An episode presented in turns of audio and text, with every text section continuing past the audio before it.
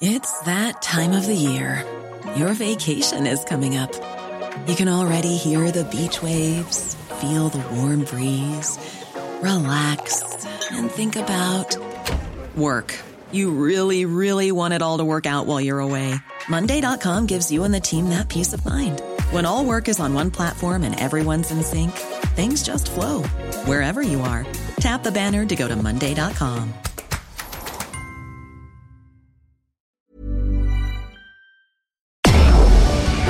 Tarde a tarde, lo que necesitas saber de forma ligera, con un tono accesible. Solórzano, el referente informativo. La información de último momento en el referente informativo. Este día se reportó un enfrentamiento entre civiles armados en la localidad de Nuevo San Juan, Michoacán. La cifra de muertos por este enfrentamiento es de 4 y se reportan 32 detenidos. Una declaración de un agente encubierto de la DEA reveló que los vínculos entre la mafia vietnamita y los cárteles mexicanos empezaron hace más de una década, cuando uno de los narcotraficantes asiáticos confesó que participó en operaciones en nuestro país. Según el informe 2021 de la Junta Internacional de Fiscalización de Estupefacientes, el cual se presenta en territorio nacional en coordinación con la Oficina de las Naciones Unidas contra la Droga y el Delito, el uso de Bitcoin para blanquear dinero va en aumento, sobre todo entre bandas de narcotraficantes como el Cártel Jalisco Nueva Generación y el Cártel de Sinaloa. Esto según autoridades de México y Estados Unidos, y se cree que solamente en México los cárteles blanquean unos 25 mil millones de dólares al año. José Luis Cervantes Martínez rindió protesta como fiscal general de justicia del Estado de México por un periodo de nueve años. Fue el elegido en la terna que envió el Ejecutivo mexiquense, en la que se encontraban también Edmundo Garrido, ex procurador de la Ciudad de México, y Edmundo Osorio. Pese al alza en los precios internacionales del crudo, Petróleos Mexicanos garantizó que el costo de sus combustibles no aumentará por arriba de la inflación. La petrolera mexicana rechazó las especulaciones sobre el alza en los precios de las gasolinas y diésel derivado de la invasión de Rusia a Ucrania, conflicto que ha impulsado el encarecimiento del barril del Brent, WTI y de la mezcla mexicana. El secretario de Relaciones Exteriores, Marcelo Ebrard, informó que el nuevo vuelo que irá a Rumania para repatriar a mexicanos que huyeron de Ucrania ante la invasión de Rusia despegará este viernes por la mañana de territorio nacional. Asimismo, detalló que el avión de la Fuerza Aérea Mexicana llevará 1.5 toneladas de colchonetas y medicinas para los refugiados.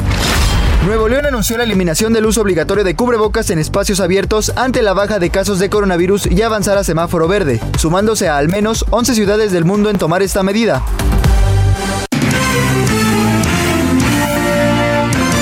Esperamos sus comentarios y opiniones en Twitter. Arroba Javier Solórzano. Arroba Javier Solórzano.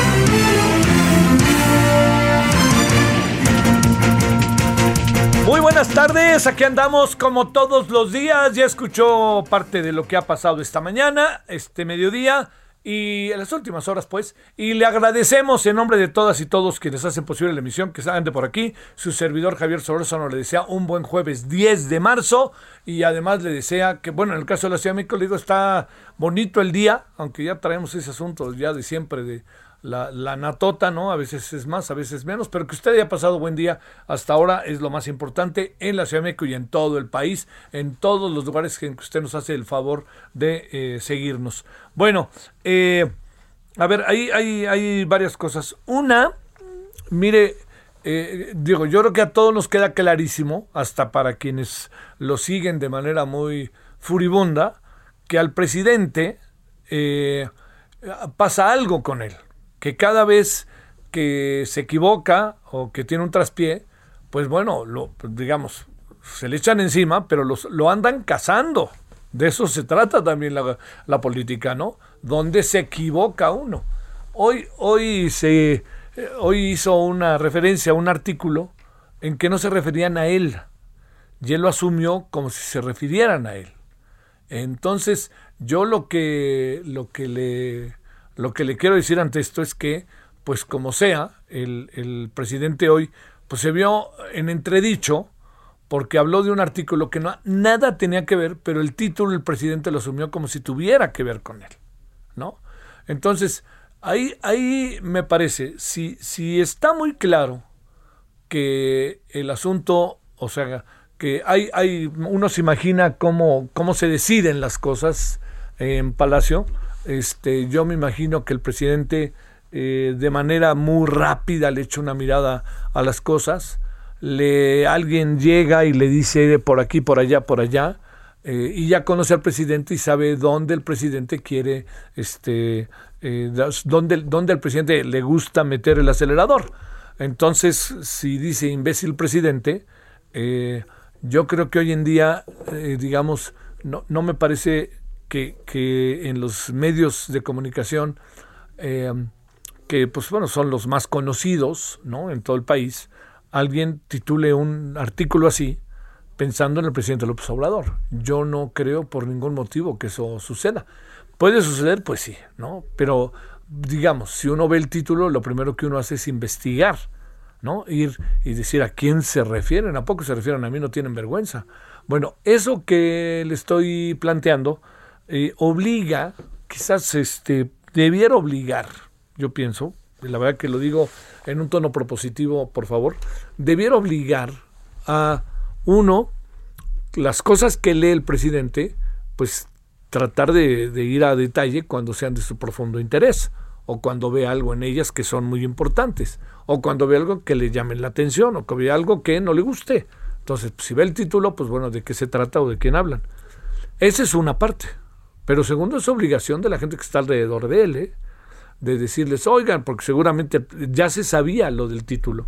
Si el presidente lo hizo adrede, a sabiendas de que no se referían, pero para tratar de impugnar a los medios, a la prensa, y ese fue el objetivo, aunque no fuera correcto, pero hacerle ver a sus furibundos seguidores, miren cómo me tratan, aunque no lo estuvieran tratando así, yo lo que creo es que, en el fondo, lo que lo que uno no puede perder de vista es que estas son las cosas que no nos ayudan y que no le ayudan al presidente porque, digamos, hoy quedó clarísimo que no se referían a él y el presidente asumió ante la colectividad que sí se referían a él y no se referían a él, ¿no? Entonces, esas cosas tienen que tener, yo digo que otro proceso, ¿no? Otro proceso, a ver, otro proceso de desarrollo al interior para determinar y para, para delimitar a qué le entramos y a qué no le entramos.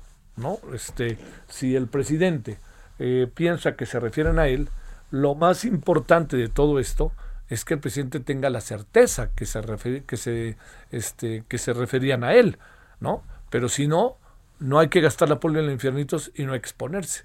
Yo lo que creo al final de todo esto, de lo que alcanzo a ver, es que este traspié es un traspié que en la medida en que se han venido, en que el presidente está tan expuesto al llevar a cabo los procesos estos de la mañanera, pues y todas va todas, pues entonces pueden pasar cosas como la que pasó precisamente con este artículo. Entonces yo lo que ahí sí digo, pues bueno, el presidente puede acabarse de levantar, va a la reunión de las seis, y en la reunión de las seis ahí le ponen periódicos, está con un ojo al gato y otro al garabato, porque así funciona el ejercicio del poder, hay que estar en 20 cosas al mismo tiempo, y de repente voltea y ve un diario y dice, o lo vio el sábado, o no sé cuándo salió el artículo, y dijo, ah, como que así me tratan, van a ver. Entonces, en lugar de que, y, diga, y, el, y el presidente dijo, pónganse el asunto, porque modo que caiga del cielo. Hay claro que todo un guion preestablecido, pónganme a fulana, pónganme a fulano, pónganme póngame a Perengano, pónganme este cuadro, pónganme. Todo eso hay alguien que se decide, hay, alguien que lo hace. Entonces, este quien lo hace, está quien, él o ella que lo haga. El asunto está en que es su obligación plantearle al presidente, este, oiga señor, este no va por ahí. Si el presidente dice, métanlo de cualquier manera, pues lo van a meter, pero no tiene que ver con lo que él dijo. Si está jugándose a dos aguas en ese sentido, pues sí le digo que, pues ahora sí que digo, no me parece correcto, ¿no? Y, y no va con, con una gobernabilidad como la que el propio presidente eh, insiste y establece cotidianamente de la que él lleva a cabo. Entonces, esto se lo planteo por innumerables razones, pero una particular es que el presidente, en la medida en que está en la mañanera y que pasa el tiempo, obviamente cada vez está más expuesto porque le preguntan, muchas preguntas son a modo, hombre, por Dios, hoy lo del fútbol fue a modo, ¿no? Y que la FIFA, bueno, pues ya no saben qué es la FIFA, se acaban de dar cuenta, No, no se acaban de dar cuenta que el fútbol mexicano lo maneja la televisión. ¿De qué no se han dado cuenta? Y ahora empiezan a descubrir el hilo negro. ¿No se han dado cuenta que el fútbol mexicano está en una crisis verdaderamente alta en cuanto a organización, en cuanto a violencia y en cuanto a lo que pasa en la cancha? Bueno, pues todos los, todos los que seguimos el fútbol lo sabemos. ¿Sabe qué? Hay dueños de equipos maravillosos que lo saben y están tratando de hacer algo. Algo que le planteo, nada más para que vea cómo están las cosas, suspendieron el ascenso hace como tres años o cuatro. Y segundo, vea usted quién encabeza la Liga MX ahora. No está el América, no están los Pumas, no está Cruz Azul, no están eh, las Chivas, no está, ¿quién más? No, está, no están los que, comillas grandes, pues porque está, hay una crisis, hay un caos ahí, ¿no? Y los equipos que no son pequeños, sino que se han venido consolidando, Pachuca, León, etcétera, ahí están, en los primeros lugares. ¿Dónde está Tigres? Es el que más está defendiendo. Pero Monterrey ni aparece, acaba de cambiar de entrenador. Le ganó al América, que me da la impresión de que el América es un equipo ahorita fácilmente vencible por las condiciones en las que hay. Vamos a ver qué pasa el sábado. Pero por las condiciones que tiene sucede. Entonces, hay, para que se lo plantee de esta manera, una crisis en cuanto a organización, violencia y otra crisis en la cancha. Cuando le digo eso y que el presidente se mete en eso, pues es muy importante que el presidente tenga algo que decir relevante, ¿no? O sea, el fútbol no es el béisbol tiene otra organización. El béisbol es importantísimo, es uno de mis deportes favoritos, pero el fútbol es el deporte del mundo. Está cargado de intereses. Hay muchísimo dinero. Vea usted lo que cuesta la carta de un tipo como Cristiano Ronaldo que, no que ya está en las últimas. Y mire que lo digo con respeto. Vea usted lo que costó la, la carta de eh, lo que se vendió Messi al Paris Saint Germain. Vea usted quién es el dueño del Paris Saint Germain. Vea usted cómo en Reino Unido le dijeron a Abramovich, dueño del Chelsea, ni vendes el Chelsea y embargamos tus bienes. Porque es ruso. Entonces, eso le dice cómo está. Entonces, hay muchas cosas que para que el presidente hable es muy importante darle elementos.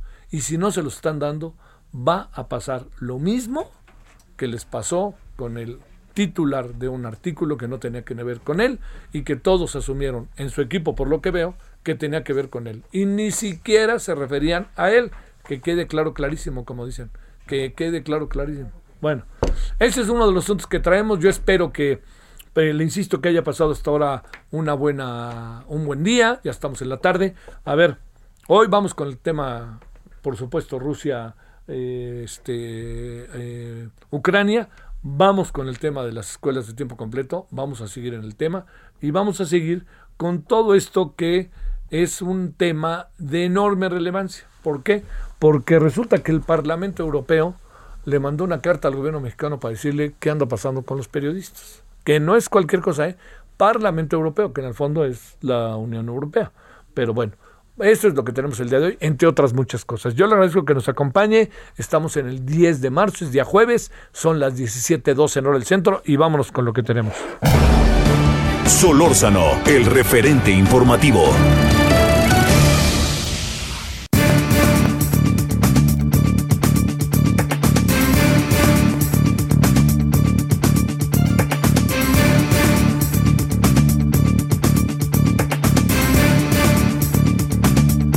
Bueno, le cuento que vámonos de nuevo hasta Serbia, donde se encuentra Dejan Mihailovic, que le quiero decir que por fortuna todo indica que ya salió de un gripón bárbaro, no sé si fue COVID, pero ya está bien y nos da mucho gusto por innumerables eh, motivos. Doctor, experto en geopolítica y relaciones internacionales del TEC de Monterrey y que anda en año sabático. Querido Dejan, te saludo con mucho gusto, ¿cómo has estado?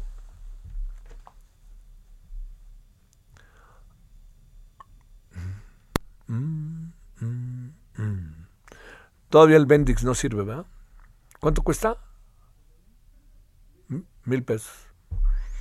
Bueno, a ver si podemos hacer algo ahí, porque, este, fíjese, parece como un mantra, ¿verdad? Ayer a estas horas nos pasó lo mismo con nuestra invitada, y hoy nos pasó con Dejan hasta Serbia. Este, y luego eh, pues bueno, ya no le digo más. Pero bueno, el asunto está en que eh, hay, empieza a haber reacciones que empiezan a colocar el tema Rusia-Ucrania en una dimensión mucho más amplia. ¿Por qué? Porque estamos ante que China ha rechazado el embargo petrolero de Estados Unidos a Rusia. Y se ha de imaginar que eso es, eh, ahora sí que es un mercadote, ¿no? Mercado tototote. Bueno, esa es una. Luego, dos, que China, este, que Rusia anunció que abrirá corredores humanitarios. Todo indica que en buen estado, que van a permitir que todo pase. Eh, y tercero, que este, esto significa que no va a haber una, por ningún motivo, pues se seguro, bueno, no por ningún motivo, se asegura que no van a atacar por este a quienes están eh, a quienes están en este corredor humanitario. Pero bueno, eh, lo que sí le digo es que estamos tratando ya de establecer la comunicación. Es todo, es, digamos, es, es todo un todo un enigma si vamos a poder, porque tenemos ahí un pequeño problema técnico, entonces, este, no, ¿verdad? Todavía no, todavía no. A ver, Dejan, ¿me escuchas? Eh, sí, Javier, muy Ah, buenas muchas tardes, gracias. te escucho muy bien. Es que ahí traemos un problemita, pero como ves, bueno, ya por fortuna se resolvió. Eh, Dejan, ¿cómo has estado? ¿Cómo vas de salud? Muy bien, ya mejorando un poco. Sí, gracias por preguntar. Qué bueno, Venos aquí pues. de nuevo. Qué bueno, qué bueno. Oye, este, a ver, eh, ¿qué, ¿qué alcanzas a ver de los últimos días? El corredor humanitario, lo que ya participa China indirectamente o directamente, como se quiera ver, eh, todas las medidas que se han tomado, hasta el Chelsea, que tenía que venderlo el señor Abramovich, pero resulta que no lo dejan vender, que está hasta embargado, eh, todas estas áreas que rodean al asunto de ella. Sí, podemos empezar, Javier, con lo más frecuentemente sucedido el día de hoy. Eh, fue convocada la reunión de dos ministros de, de Exteriores, eh, el homólogo ruso Sergei Lavrov y, y- y, este eh, Dimitro Kuleva, su homólogo ucraniano, perdón, eh, allá en Antalya fueron convocados por Mevlut Cavusoglu, Turquía eh, tomó la iniciativa de proponer eh, estas reuniones de acercamiento para ver si es posible un eh, eventual eh, cese, cese al fuego, ¿no? Y, ver si, este alto de fuego podría provocar que los corredores humanitarios realmente empiecen a funcionar y que no se exponga la población civil, cosa que ha eh, llamado mucho la atención en últimos, eh, en últimos días, porque ayer Naciones Unidas reportó eh, primeras cifras probadas ¿no? de un número muy, sensible de bajas entre la población civil, tanto muertos como, como heridos. Eh, algunos que están ahí eh, y, y actúan sobre el terreno dicen que las cifras pueden ser mucho más, eh, mucho más grandes, mucho más elevadas.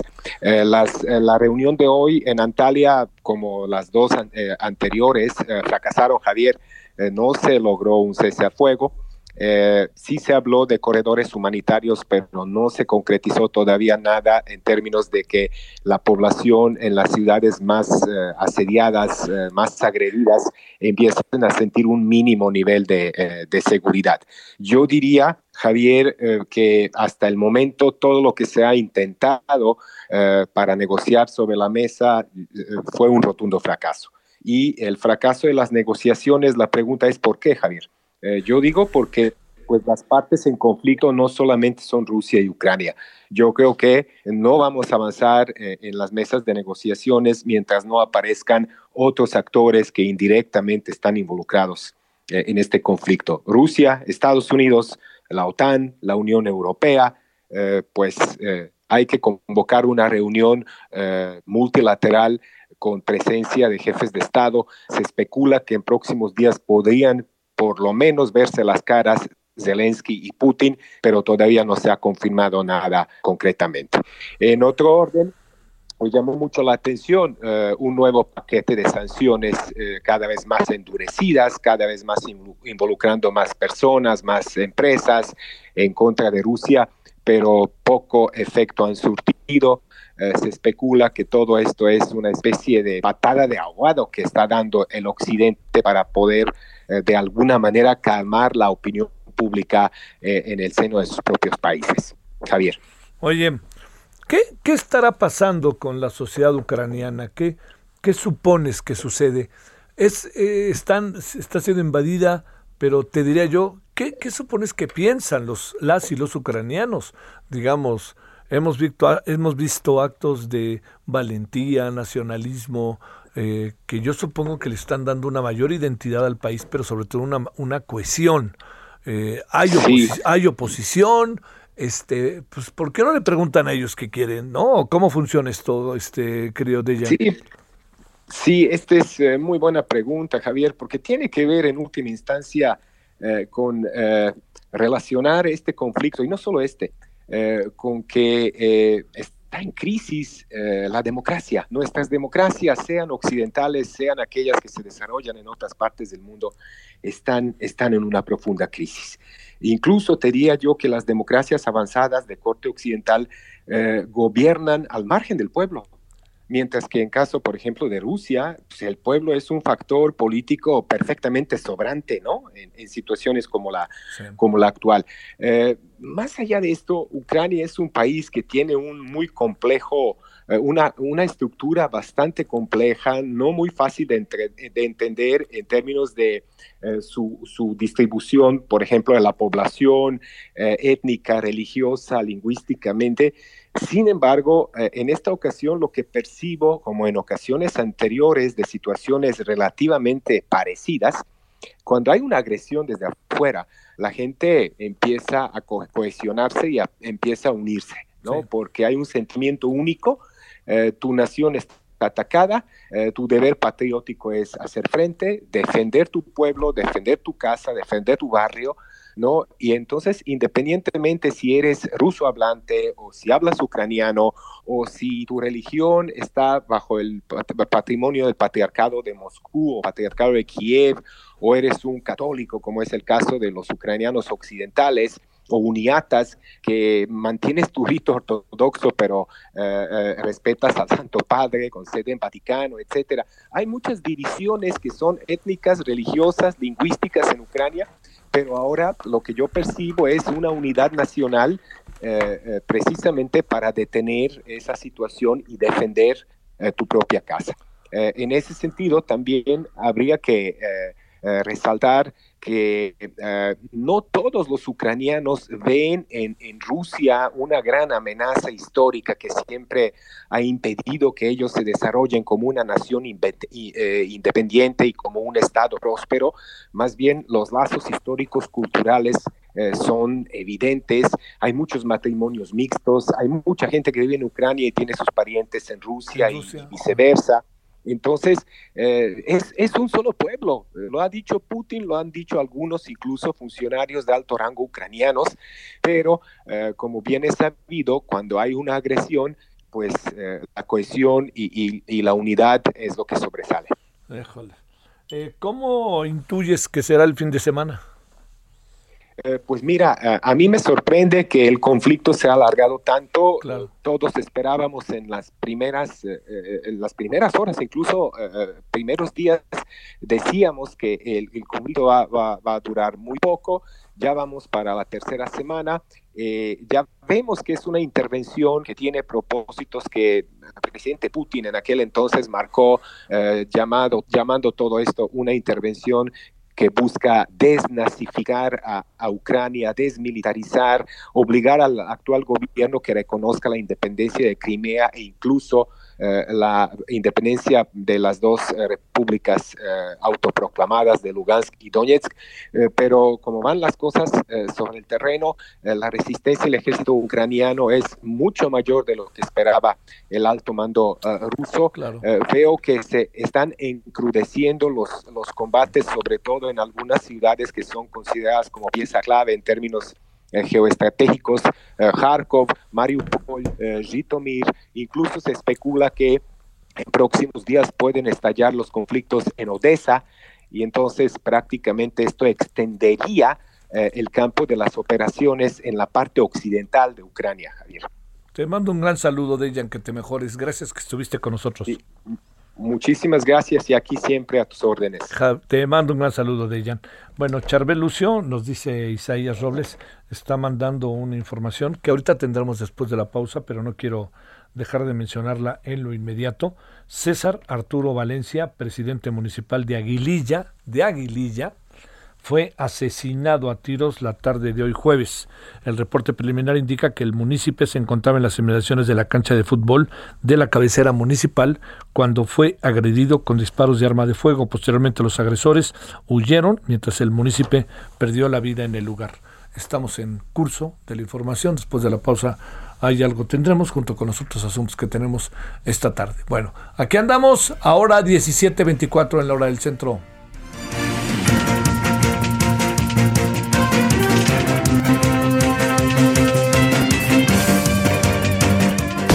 El referente informativo regresa luego de una pausa.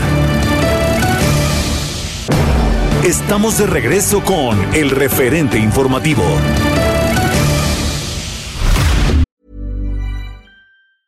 Ever catch yourself eating the same flavorless dinner three days in a row? Dreaming of something better? Well, HelloFresh is your guilt-free dream come true, baby. It's me, Kiki Palmer. Let's wake up those taste buds with hot, juicy pecan crusted chicken or garlic butter shrimp scampi. Mm. Hello Fresh. Stop dreaming of all the delicious possibilities and dig in at HelloFresh.com. Let's get this dinner party started.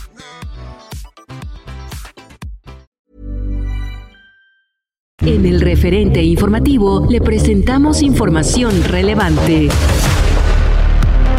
Zapatistas anuncian movilizaciones en diversos países contra las guerras. Nuevo León elimina el uso obligatorio de cubrebocas en espacios abiertos. México logra detener subasta de valiosa pieza mesoamericana en Austria. Registran tres homicidios y encuentran restos humanos en Colima. La Administración de Drogas y Alimentos hay efectos adversos en la vacuna contra COVID-19 de Pfizer. España pide a México certeza jurídica para sus empresas. Variante Omicron frenó la recuperación del turismo internacional de México. Recuperación económica se estancan 21 entidades, señala INEGI. Embajadora de Ucrania pide que México rompa relaciones diplomáticas y comerciales con Rusia.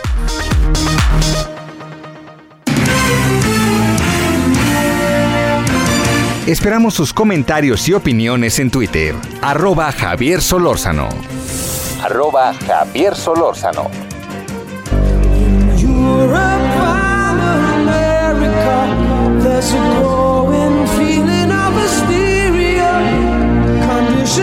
Respond to all the threats and the rhetorical speeches of the Soviets.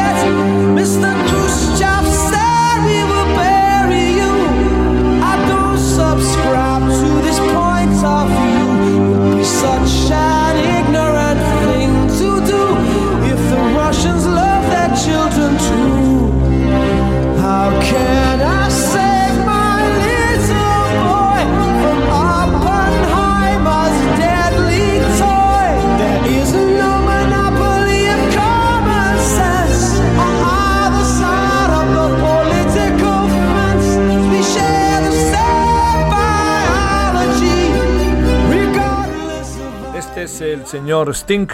Estamos escuchando esta canción que se llama Ruso, Russian, ¿no? Que eh, hizo Sting. eh, recuerde que Sting es inglés.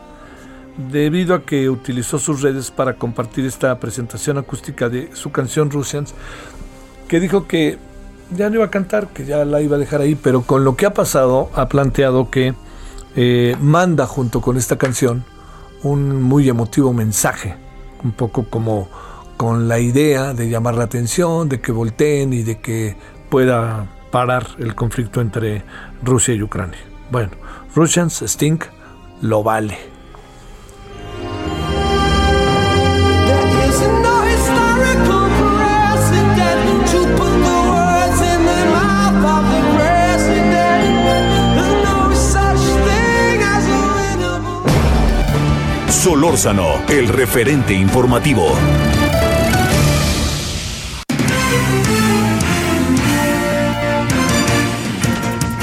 Información que viene a ratificar el estado de las cosas en la zona caliente de Michoacán. Vámonos con Charbel Lucio. Querida Charbel, ¿qué me cuentas? Te saludo con gusto. Buenas tardes. ¿Qué tal? Pues noticias muy lamentables en Michoacán.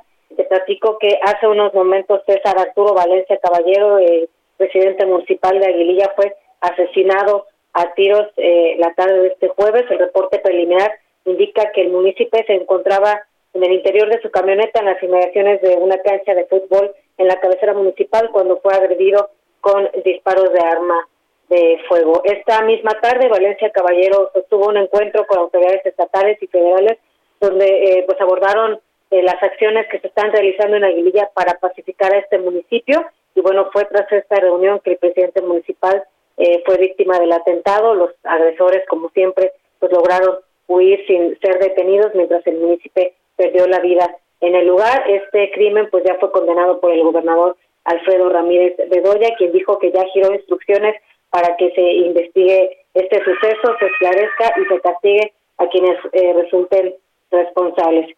Y eh, bueno, también en, en, otra región de Michoacán, en, en el municipio de Nuevo Parangaricutiro, hubo una intensa jornada de enfrentamientos entre dos subgrupos criminales, los cuales dejaron un saldo de cuatro personas fallecidas y 33 detenidos. Esto, repito, en la localidad de San Juan Nuevo, que es la cabecera municipal. Y eh, bueno, estos ataques se registraron principalmente en la de presidencia municipal. Ya hay presencia de la Guardia Nacional, de la Fiscalía General del Estado. Y bueno, eh, se va a hacer un despliegue ahí policial si es que la comunidad lo permite, ya que se trata de una población indígena que se rige por usos y costumbres y bueno, están por definir si van a aceptar la presencia de las corporaciones de seguridad o si a pesar de toda esta violencia van a permanecer únicamente con la seguridad de su ronda comunitaria. Esa es la información. Oye, nada más para cerrar, eh, ¿de qué partido es, eh, era el presidente municipal de Aguililla? Mira, te voy a deber ese dato, eh, no lo tengo aquí presente, es muy reciente el asesinato. Eh, hay que recordar que Aguililla, pues hace apenas a inicios de febrero pasado, pues hubo un ingreso importante de, ejército, de fuerzas federales que pues iban con la intención precisamente de contener toda la inseguridad, de replegar a un grupo criminal proveniente de Jalisco que durante más de un año mantuvo control de esta zona y sin embargo a pesar de estos eh, pues estos esfuerzos del gobierno estatal y federal pues hoy lamentablemente fue asesinado este el presidente municipal en Michoacán.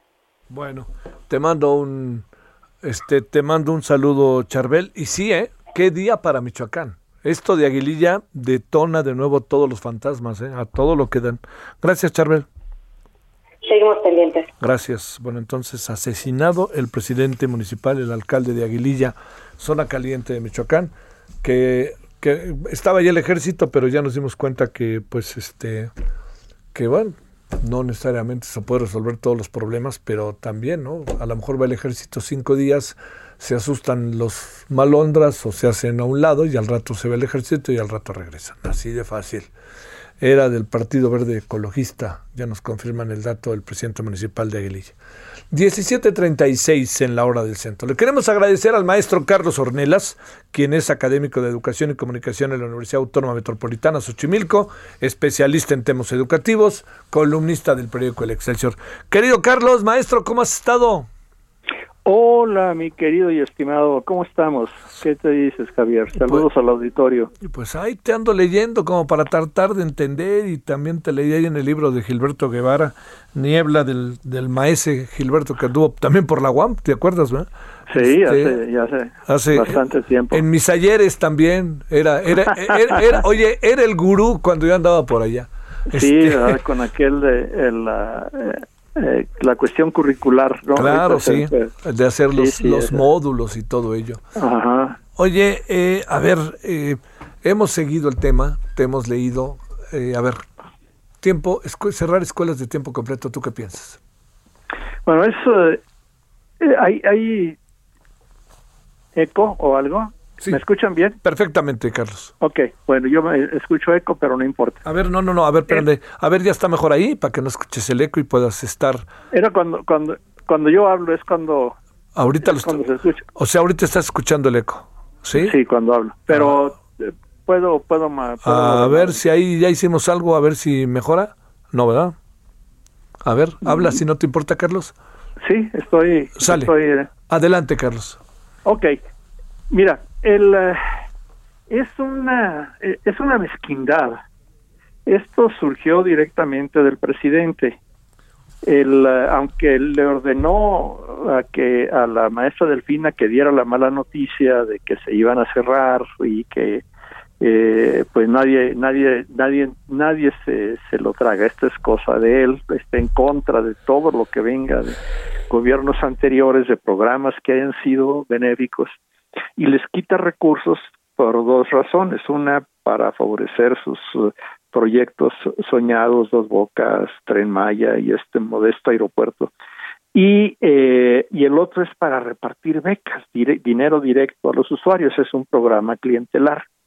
¿Qué es lo que pasa? Las escuelas de tiempo completo, todos los estudios que se hicieron, todos sin excepción, muestran que era un programa excelente, no solo en términos pedagógicos, que los niños aprendían más, que incluso niños en zonas muy pobres indígenas mejoraban en matemáticas, pero también que promovía la convivencia, las cuestiones emocionales, lo afectivo entre, entre los mismos estudiantes y había clases de literatura, de poesía, en algunas escuelas eh, tableritos de ajedrez, deportes, música que le interesaba mucho al, al anterior secretario y eh, sobre y también una red de protección familiar en contra de la violencia eh, que los niños no, estaban solos en casa sobre todo en, en, en donde son madres solteras trabajadoras y estos casi cuatro millones de niños quedan en el desamparo.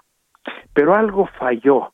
Eh, se le fue la, la cosa al presidente no había recurrido en el caso de las estancias infantiles dijo que había corrupción para cerrarlas fue el pretexto Aquí no había argumentado nada de corrupción hasta que el día 7 en la mañanera se, se, les, se le ocurrió que había intermediación. ¿Cuál intermediación? Era directo. Y no eh, nadie había acusado de corrupción, aquí no había de escándalo ni nada, porque todo pues va de la nómina eh, este, educativa, está federalizada casi toda, y muchos gobiernos estatales también ponían recursos propios para esto. Entonces, el programa es bueno.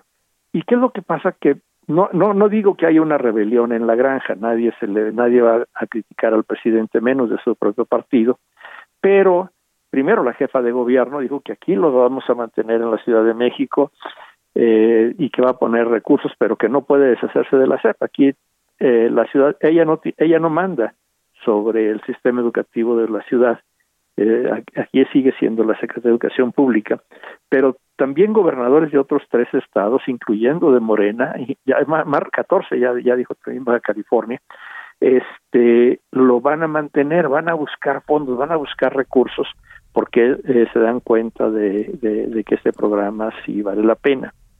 Entonces aquí al presidente le falló de el consejo que daba Maquiavelo de que había que nombrar a un visir, un gran ministro, Ajá. para que diera las malas noticias y él de tomar las cosas ahí, pero no, como él es el vocero único de su gobierno, está, y además es obvio que, que la toma ahí, pues está atacando ahí el, el asunto. Y ha sido sumamente criticado, uh, ninguna voz seria ha salido en defensa o a, a tratar de justificar la medida. Eh, sí, bueno, los fieles están diciendo que, que así es, pero con, con muy poco, con muy poco entusiasmo y con poco pegue. Sí, claro. Barbosa eh, titubeó al principio, pero dijo, no, bueno, pues hay, hay, que sostenerlo, vamos a buscar a ver de dónde agarramos fondos. Entonces, eso, eso ese es el, el asunto.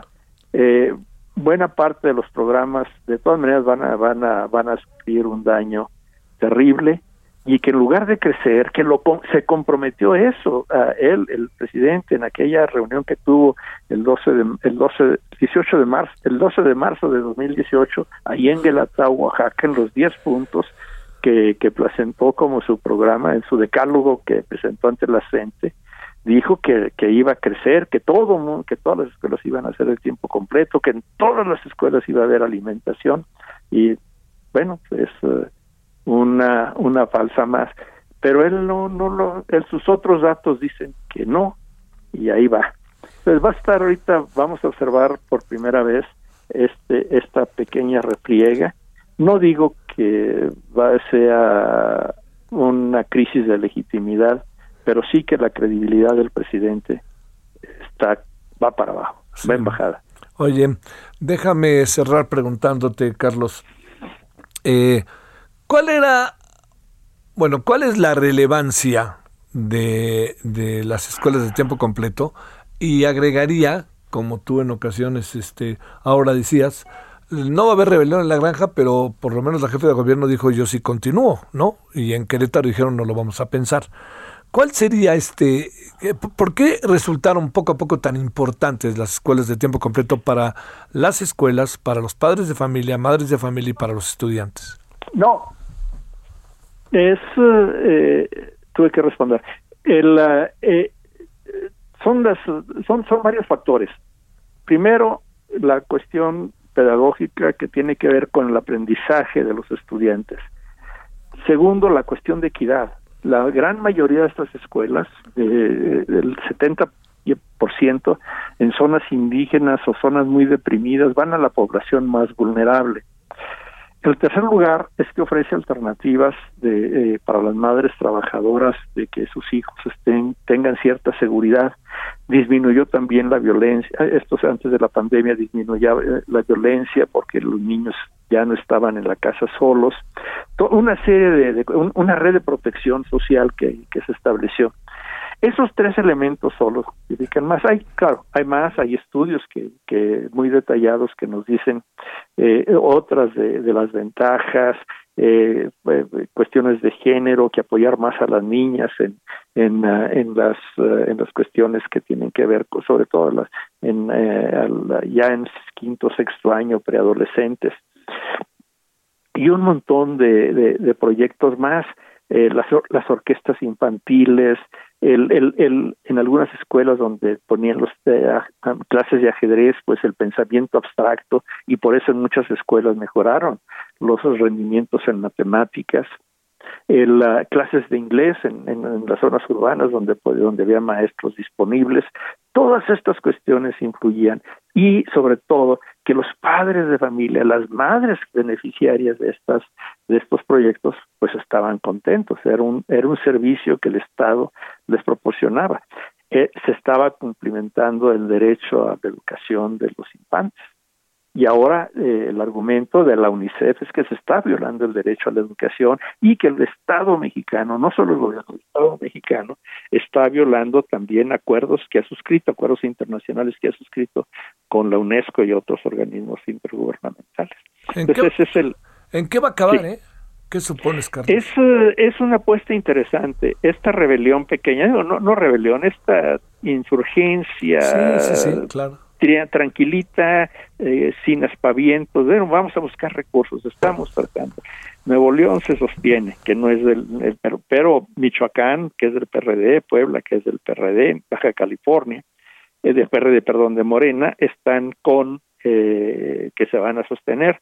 Curi inmediatamente saltó de que fue incluso minutos antes que la jefa de gobierno, nomás que no trascendió con la misma velocidad, eh, dijo aquí vamos a seguir con, con, con, las escuelas y los gobiernos de, los otros partidos están buscando ahí. Hay estados que tienen muchos problemas financieros y que están diciendo, le están buscando eh, salidas antes de, de comprometerse, eh, tratando de que la SEP de marcha atrás.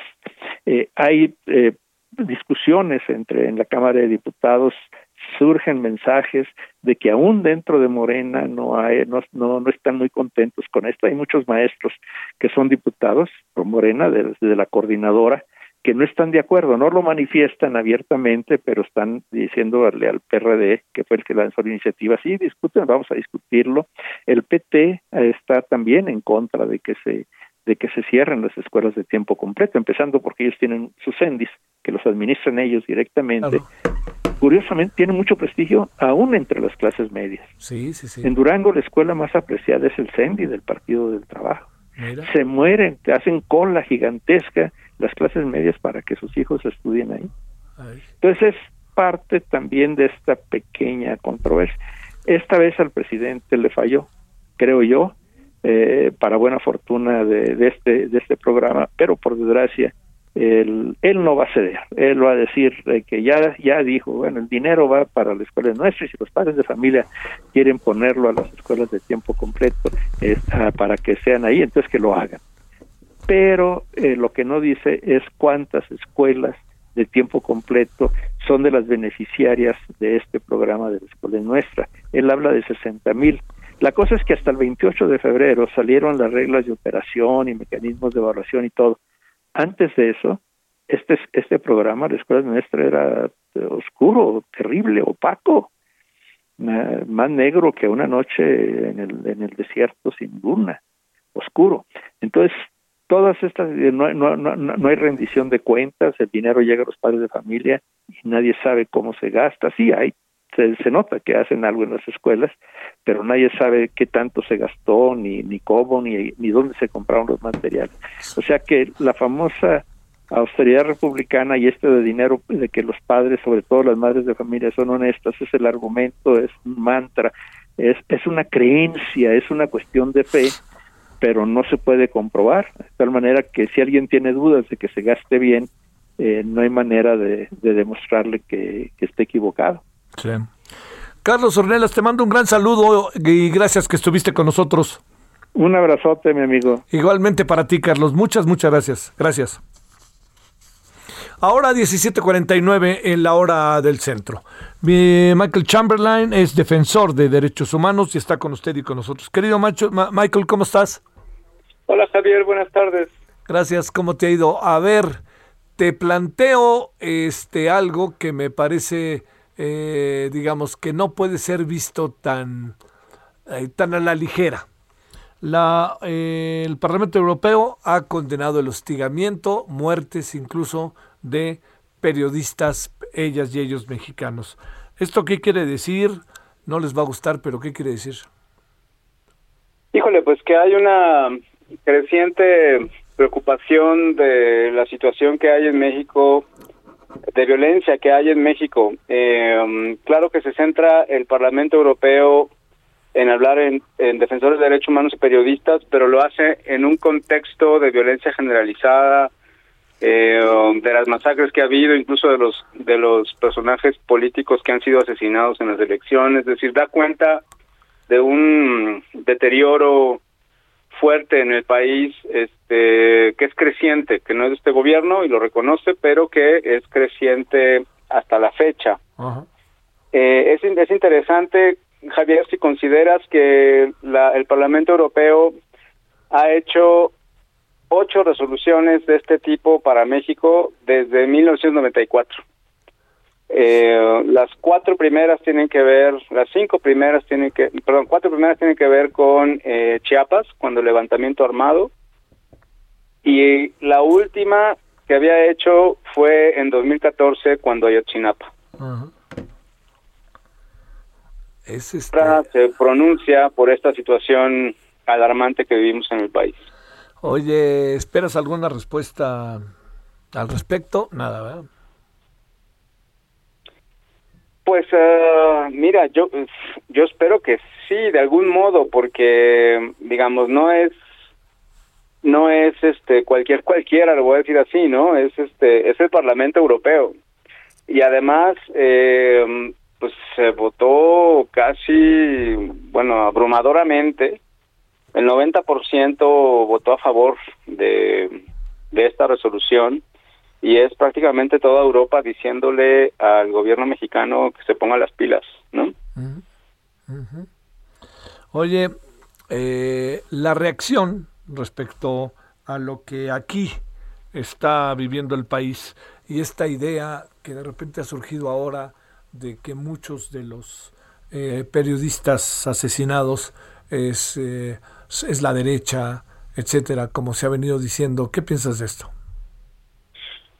Híjole, mira, yo creo que es parte del, del problema. Eh, yo creo que ni un lado ni otro, ni la derecha ni la izquierda ni el centro pueden utilizar políticamente lucrar con la vida de los periodistas y defensores de derechos humanos. Yo creo que el foco de la preocupación debería ser particularmente el presidente eh, en las víctimas eh, y no en su gobierno. Este, y creo que eso es lo que está fallando. Él ha sido muy insistente en que no es su gobierno.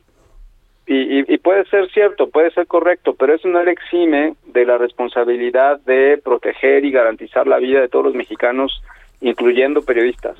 ¿no? Y esa parte es donde nos está eh, fallando, este Javier, no solamente en el caso de periodistas, en el caso de la violencia en general, lo que hemos visto en Zacatecas, en Guanajuato, sigue insistiendo que no es su gobierno. Está bien, qué bueno que no es su gobierno, pero sigue sucediendo, las víctimas ahí están, el número de víctimas crece y algo contundente se tiene que hacer para detener eh, eh, este, este, esta creciente violencia. Sí, sí, sí, sí. Bueno, Michael, a ver cómo reaccionan mañana. Te mando un saludo. Muchas gracias, Javier. Esperemos que bien. O sea, estas cosas tienen que ser, tienen que servir para colaborar, no para pelear. ¿no? Sí, sí, Este, echarse para adelante, ¿no? Exacto. Exacto, exacto. sí. Bueno, este, eh, gracias, Michael. Buenas tardes. Gracias. Bueno, nos vamos. Eh, hay, hay asuntos para la tarde, por supuesto, Rusia-Ucrania, cómo se han dado las cosas. Estamos también con qué temas hoy, que ya habíamos este, predeterminado. Es eh, jueves, entonces está Alejandro P. Y Roberta Lillos participa en un libro que me ha parecido una compilación mucho, muy interesante sobre los embajadores de México en Estados Unidos. Suena interesante, ya le contaré. Bueno, pásela bien, nos eh, vemos en la noche, tenga buena tarde y que te haya sido buena la- y que haya sido bueno el día y mejor la tarde. Adiós.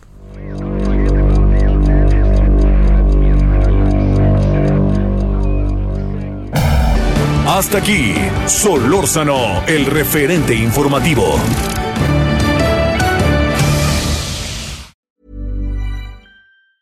Ever catch yourself eating the same flavorless dinner three days in a row? Dreaming of something better? Well, HelloFresh is your guilt free dream come true, baby. It's me, Kiki Palmer. Let's wake up those taste buds with hot, juicy pecan crusted chicken or garlic butter shrimp scampi. Mm. Hello Fresh. Stop dreaming of all the delicious possibilities and dig in at HelloFresh.com. Let's get this dinner party started.